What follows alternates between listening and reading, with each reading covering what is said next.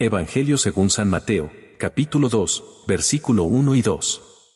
Habiendo nacido Jesús en Belén de Judea en tiempos del rey Herodes, unos magos de Oriente se presentaron en Jerusalén preguntando, ¿Dónde está el rey de los judíos, que ha nacido? Porque hemos visto salir su estrella y venimos a adorarlo. Palabra del Señor. Gloria y honor a ti, Señor Jesús. El Rincón de la Palabra. Del encuentro entre Dios y el hombre surge la fe como respuesta positiva ante un ser que se revela y desborda plenamente a la criatura.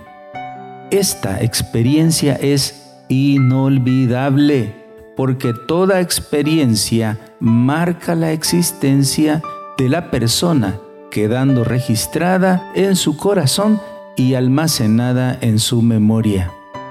Al ser una percepción de lo divino, la fe se vive, se siente, se testimonia.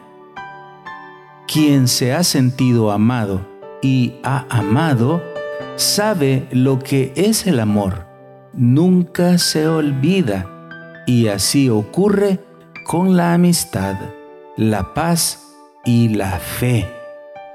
Los magos representan todos los pueblos del mundo a quienes Cristo se revela, Cristo se manifiesta. Ahora, ser pueblo de Dios no es cosa de sangre, es decir, no es cosa de raza, sino que es cosa de fe. A Jesús el poder, la alabanza, la gloria y la adoración por los siglos de los siglos. Amén.